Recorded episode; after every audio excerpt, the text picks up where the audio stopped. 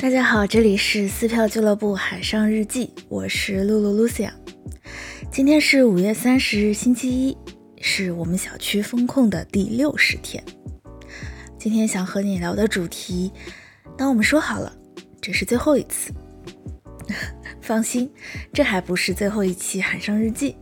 嗯，不过最后一期的海上日记，我们昨天已经录好了，就当是一个六月一日真的能解封的美好的祝愿吧。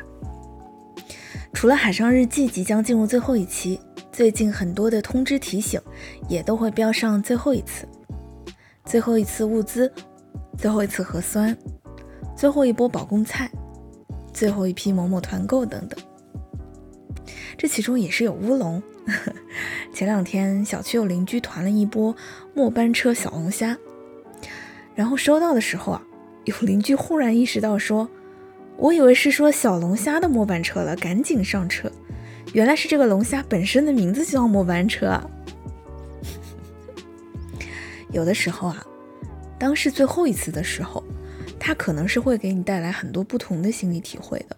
一种呢，可能会更珍惜；另外呢，就是可能会更能忍，因为你觉得这是最后一次，那就再忍最后一次就好。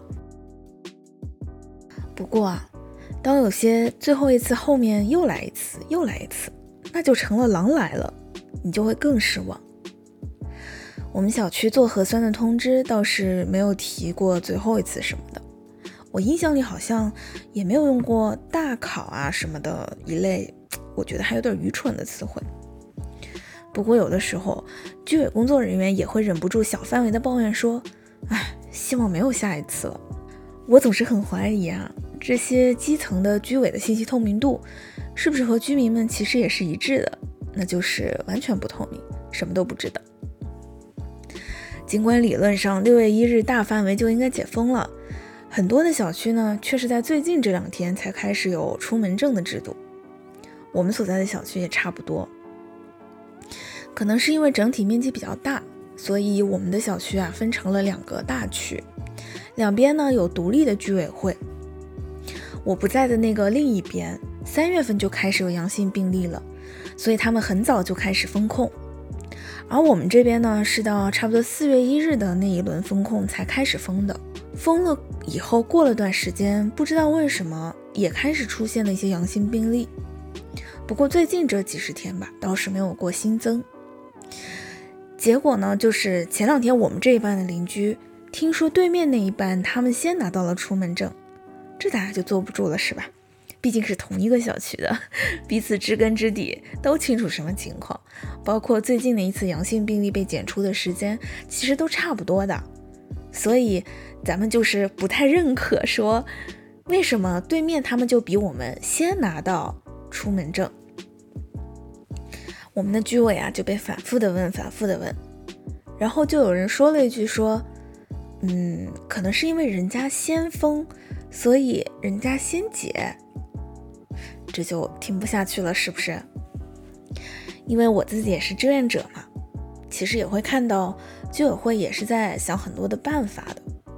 比如说居委会就也说啊，说其实他们想要申请这个无疫小区，申请了好几次都没有能通过。然后呢，就有邻居打电话给上一层的街道，街道呢也是层层反馈嘛。这当中也出现了一些花边，说到说，哎，其实有街道的工作人员被逼急了，也说出来了，其实我们小区的居委也没有申请那么多次。总之，经过了一些挣扎和反复吧，到前天我们终于出现在了上海发布上，嗯，和另一半的小区的名字出现在了一起，成为了无意小区。但没有想到啊，这还有坎坷。成为了无疫小区，其实也并不意味着就能给居民们想要的出入机会。居委反馈说，跟街道申请，嗯，可以给小区居民出入的时候，街道的反馈是说，所有的无疫小区也要按照先后去排队，啊，不能一次性全都放出来。那其实距离六月一日所谓的解封日 也没有几天了嘛。居民们就也挺着急的，你这个排队怎么个排法呢？于是居委会就想了个办法，说，嗯，或者大家在自己各自单元的群里接龙，请有强烈的迫切出门欲望的这个邻居们啊，在接龙上标上自己的房号，这样居委可以拿这些接龙去和街道反馈，说啊，居民们真的意愿很强，嗯，可不可以提前？这些我居民接受不了了。因为无意小区已经发布了，那出入其实也是挺正当的要求，是不是？结果还要大家在群里面一个个的接龙，那是不是不接龙还不能出门了？等等，有了一阵情绪。何况离六月一日也没有几天了，临到了还把事情搞得这么不顺利，我当时就在家里想啊。其实很多的这种情绪我也能理解，但是居委做事儿比不做事儿好，是不是？愿意想些办法也比不想办法好。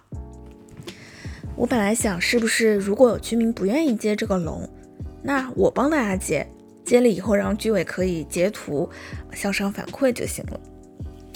但我又一想，因为接龙这个呢，其实是会代表各户的房号的，其实。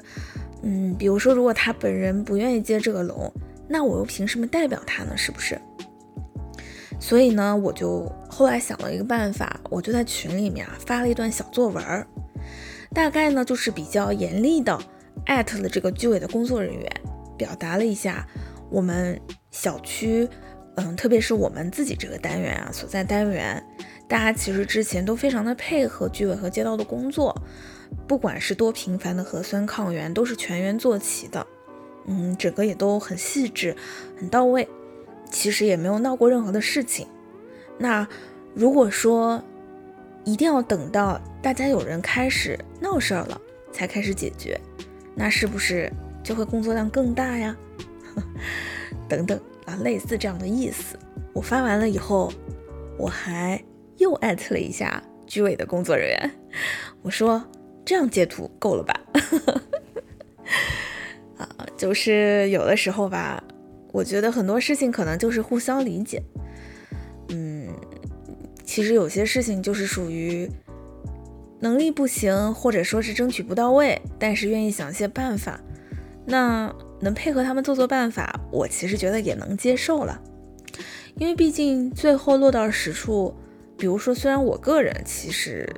真挺懒的，也不是很想出门，但是总有一些想要出门的邻居，对不对？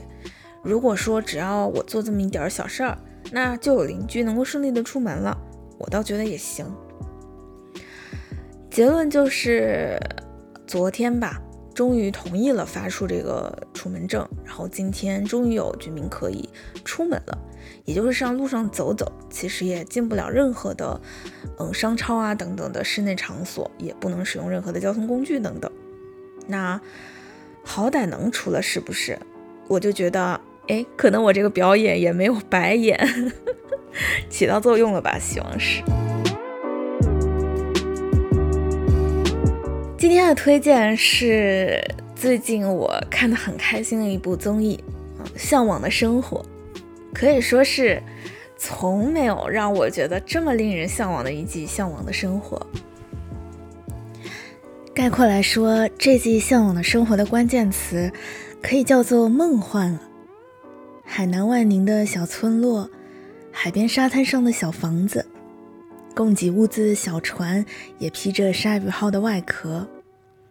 沙滩小车上有着梦幻的铁皮车身和涂鸦，还有紫色的海滩落日，啊，真的非常令人向往。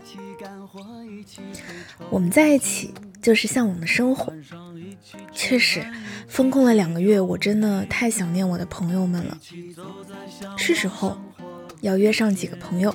去过暑假了，这一定不是最后一次暑假，但希望即将过去的会是最后一次风控吧。这里是撕票俱乐部海上日记，嗯，我是露露露西亚。今天因为有点胃痛，与你见面晚了一些，明天还会再见哦。拜拜。我看到了海王星，看到了扫把星，我看到了天王星，我看到了冥王星，我看到了织女星，那都是吹牛皮，和奥特曼一起，那不是在吹牛皮，吹牛皮，吹牛皮，吹牛皮，吹牛皮，吹牛皮，牛牛牛，吹牛皮，吹牛皮，吹牛皮，吹牛皮，吹牛皮，吹。